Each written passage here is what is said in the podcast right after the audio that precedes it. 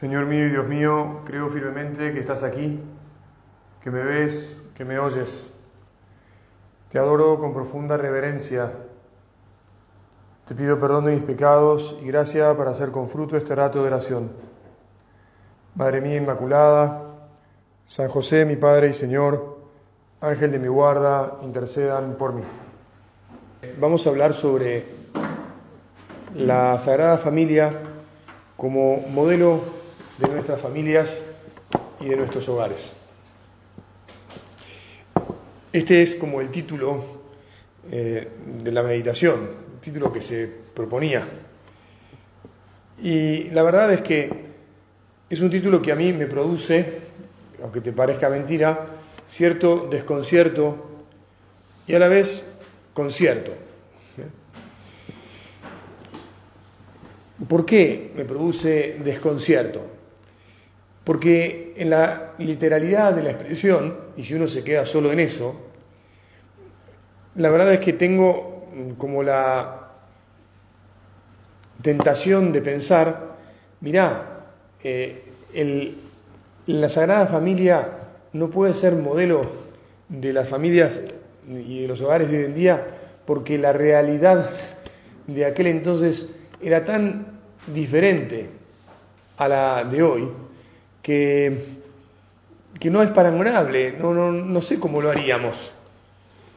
Eh, si uno, solo pensando en un tema de, de, velocidad, el mundo de hace dos mil años eh, funcionaba, no sé, si se puede decir, no, no existe la velocidad negativa, ¿verdad? Los ingenieros o los físicos se, se, reirían de mí, ¿no? Pero habría que poner velocidad negativa, ¿verdad? O sea, todo no es que iba en cámara lenta o, eh, viste, comparando, eh, había tanta, entre comillas, paz, tan, despacio iba todo que, ¿qué problemas, ¿qué problemas ibas a tener, verdad? Uno podría pensar, ¿qué problemas ibas a tener?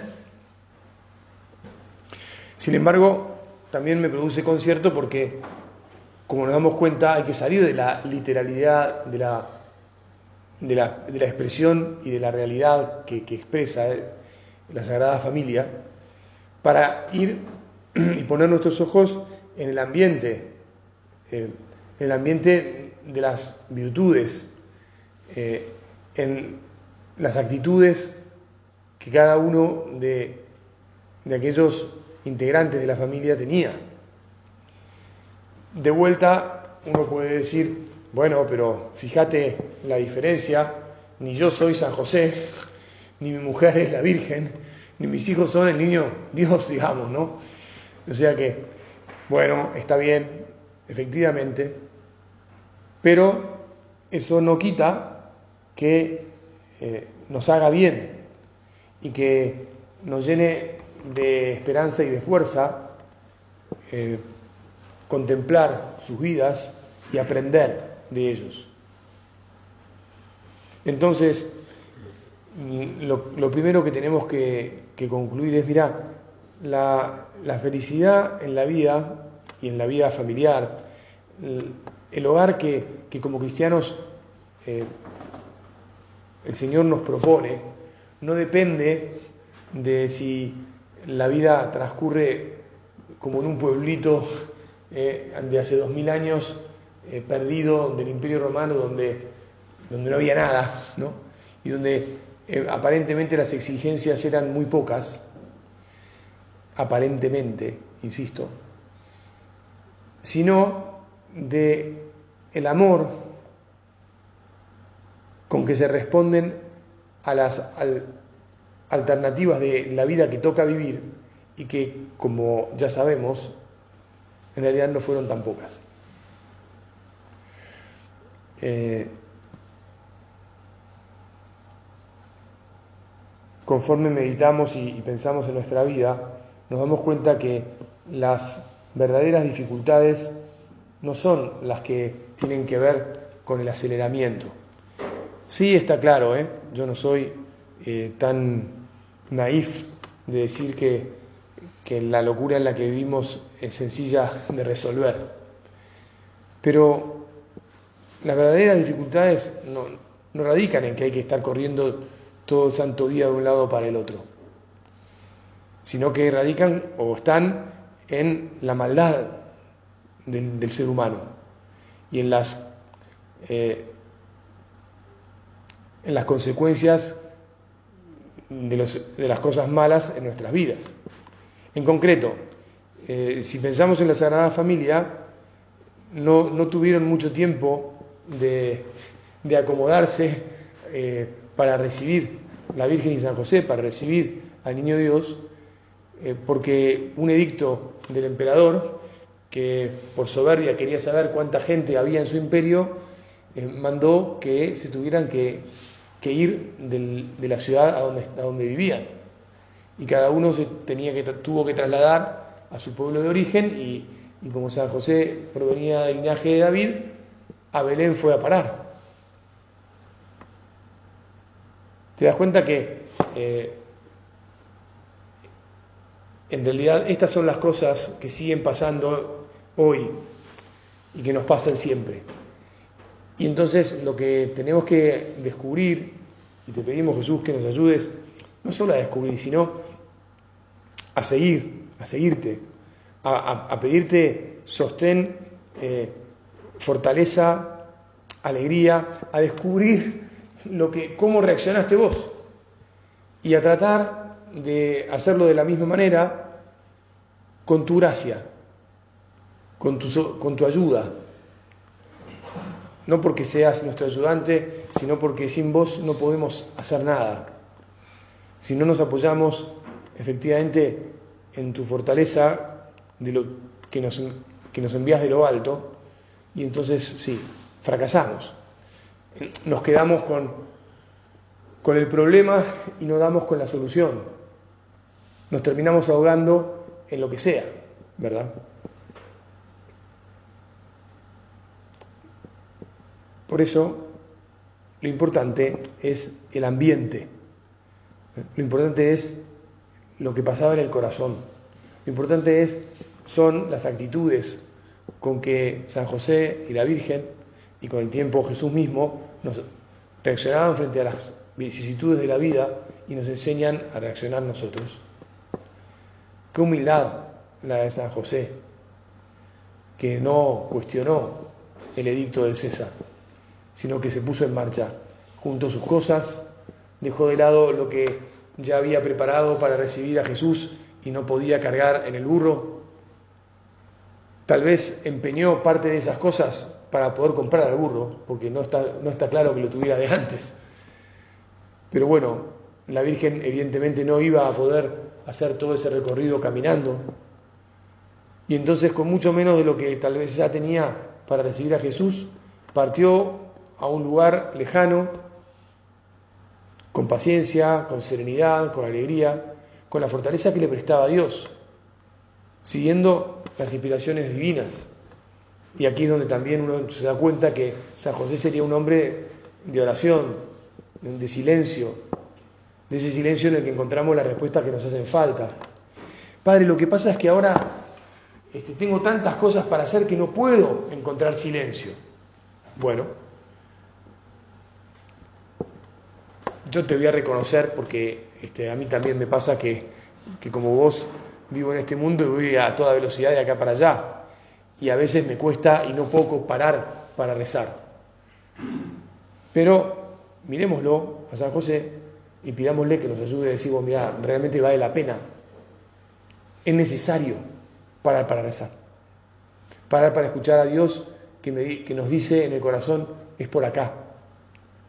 Es por acá, mira en vez de, enojarte y de dar lugar a la bronca que te suscita el edicto del César, ve la manera práctica de deshacerte de lo que no vas a poder llevar, conseguí un buen burro, compralo y partí cuanto antes, porque cuanto antes viajes con la Virgen, ella va a estar más cómoda. Cuanto más tarde tardes en decidir y en moverte, va a ser peor.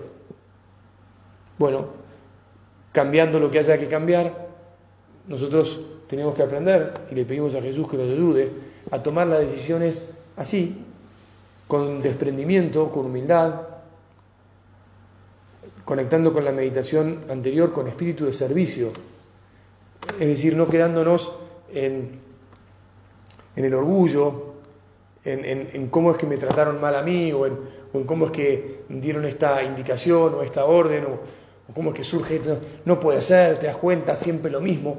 A veces tendemos a, caer en, el, inútil reproche de, cómo son las cosas, o de cómo son ciertas personas, o de cómo es, cómo es este país, o vaya a saber cuántas otras cosas.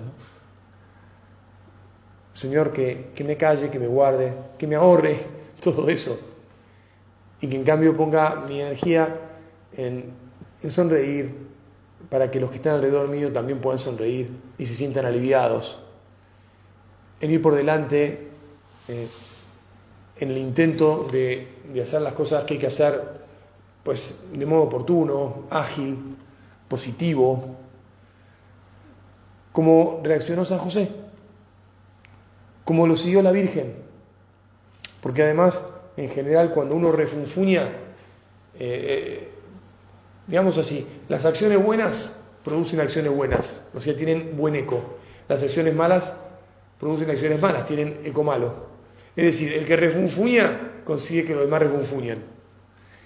Y el que sonríe, y bueno, consigue que los demás sonrían.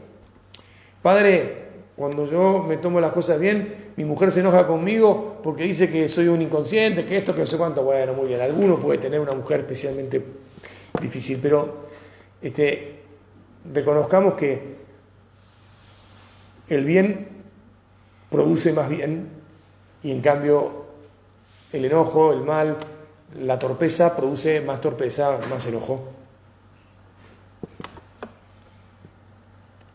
Por eso San José María solía decir que procuráramos imitar a San José, a la Virgen, a Jesús, porque ninguno de ellos se reservó nada, ¿no?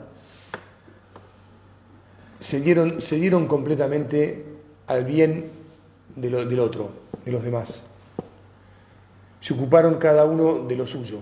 Al principio Jesús, mm, bueno, Jesús solo estaba, digamos, pero con estar ya, ya ponía pilas a todo, ¿verdad?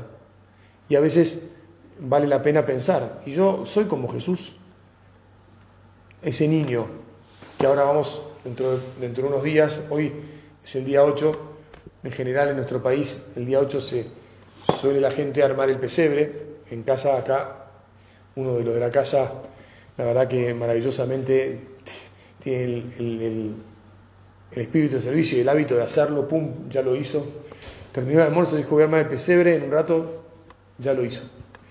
Este, es verdad que lo tiene prearmado de otros años, ¿no? pero le ha llevado tiempo ir generándolo, etc. Bueno, el pesebre donde, donde el día de Navidad pondremos al niño Dios y nos va a ayudar a pensar y a meditar en, yo soy como niño Dios.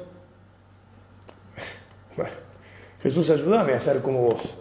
Ayúdame a despertar el amor en la gente. Ayúdame a, despertar sonrisa. Ayúdame a despertar serenidad, alegría. A que la gente quiera, de alguna manera, perdón que lo diga así, ¿no? Pero que quiera cantar y bailar. Porque, porque estoy. Y estoy de tal manera que ayudo a que los demás estén bien. Porque si hay que hacer algo, me adelanto a hacerlo. Soy eh, el primero que va al encuentro de las necesidades. Soy corresponsable, pero corresponsable principal y alegre de las tareas de la casa. Yo pienso que habrás meditado muchas veces que la Virgen no tenía que pedirle las cosas a San José, San José no tenía que pedir las cosas a la Virgen. Cuando Jesús empezó a tener ya un poquito de independencia como niño, empezaría a ayudar sin que le tuvieran que pedir demasiado. Padre, pero para, mis, para que mis hijos se muevan, este, tengo que, bueno, tranquilo, paciencia, enseñar con el ejemplo, y en todo caso, si tardan en reaccionar y en descubrir el ejemplo, en una parte, con serenidad, tener una charla, tratar de comprender. Acordate que todos fuimos adolescentes, estoy, estoy pensando en adolescentes, este, tal vez ustedes tienen hijos o más grandes o algunos todavía muy chiquitos, es verdad que es exigente la tarea de enseñar y de educar, pero a la vez qué gratificante que es. Demos gracias, Señor, porque conforme uno ve que, el esfuerzo por forjar la familia va dando frutos y, uno va viendo, eh, bueno, la bendición que son los hijos cuando uno se ha entregado a ellos y dentro de sus limitaciones, porque nadie tiene hijos perfectos. Ni, verdad que pienso yo que ninguno quiere un hijo perfecto. En primer lugar porque no existe, pero además porque probablemente resultaría insoportable. Entonces, nada, uno tiene los hijos y quiere los hijos que tiene y que ha forjado con esfuerzo y con esmero y, se alegra y agradece sus virtudes y disculpa y hace la vista gorda de, los defectos que pueda tener, lo mismo que respecto de la mujer, de la mujer que uno, de la que uno se enamoró y a la que uno de alguna manera fue también forjando, ¿no? porque como ya sabemos, eh, el amor en el matrimonio forja a la otra persona, ¿no? y, la vida matrimonial va haciendo que, que cada uno crezca de la mano del otro. Y hay que seguir creciendo toda la vida. No pienses que porque ya tenés, no sé, los años que tengas, 10, 15, 30, 40 años de casados, ya, ya puedes decir, bueno, hasta aquí llegué o no hay, no hay manera de que esto cambie porque no. Si confiamos en el Señor, pues Él siempre puede sorprendernos, siempre tiene un as, entre comillas, debajo de la manga. Eh, basta que confiemos en Él, que se lo pidamos, que, pongamos nuestra oración y nuestra, nuestra oración no solo de pedir, sino también de, meditar a ver cómo, ¿no? Cómo ayudar, cómo mejorar uno mismo, empezando siempre por uno mismo, para que después pues, tu mujer, la otra parte, también tenga esa eh, ilusión de seguir creciendo, de seguir mejorando, de seguir amando.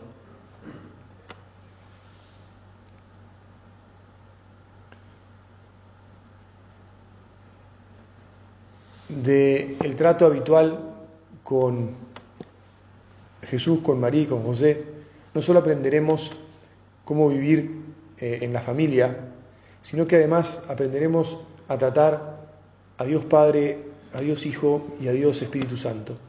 Bueno, en realidad, por el Hijo iremos al Padre y con el Padre y el Hijo nos encontraremos con el Espíritu Santo.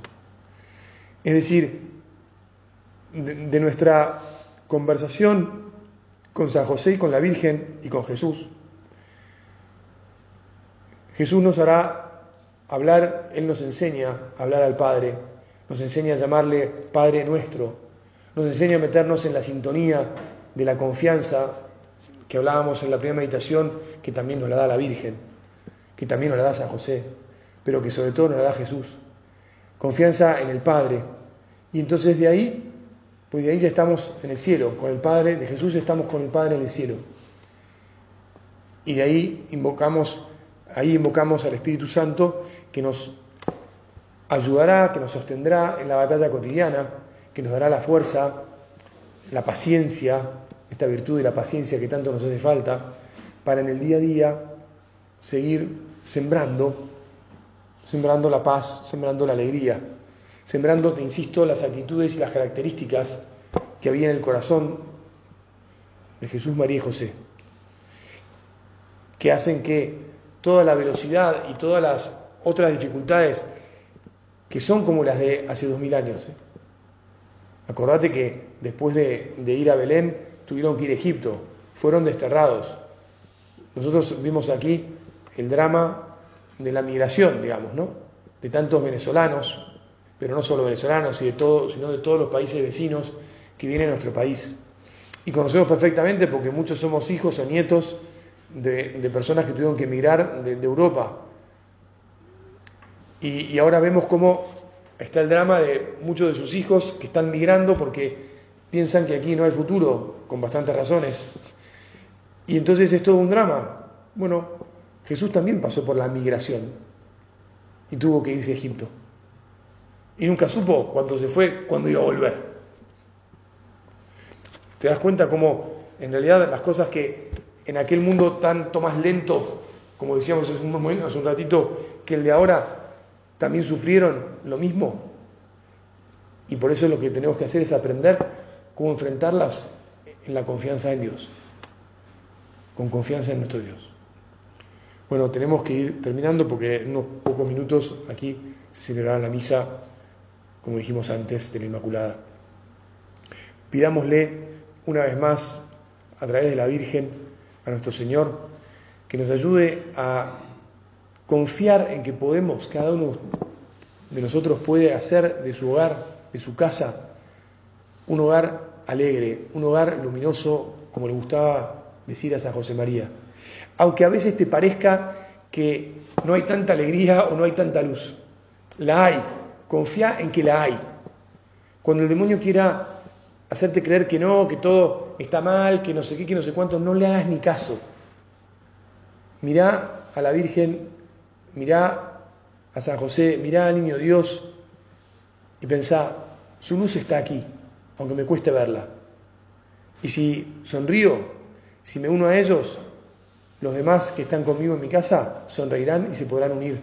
Y unidos las cosas van a mejorar y van a cambiar.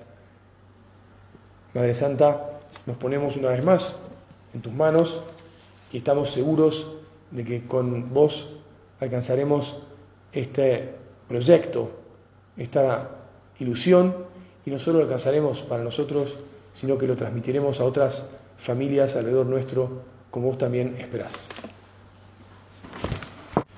Te doy gracias, Dios mío, por los buenos propósitos, afectos e inspiraciones que me has comunicado en esta meditación.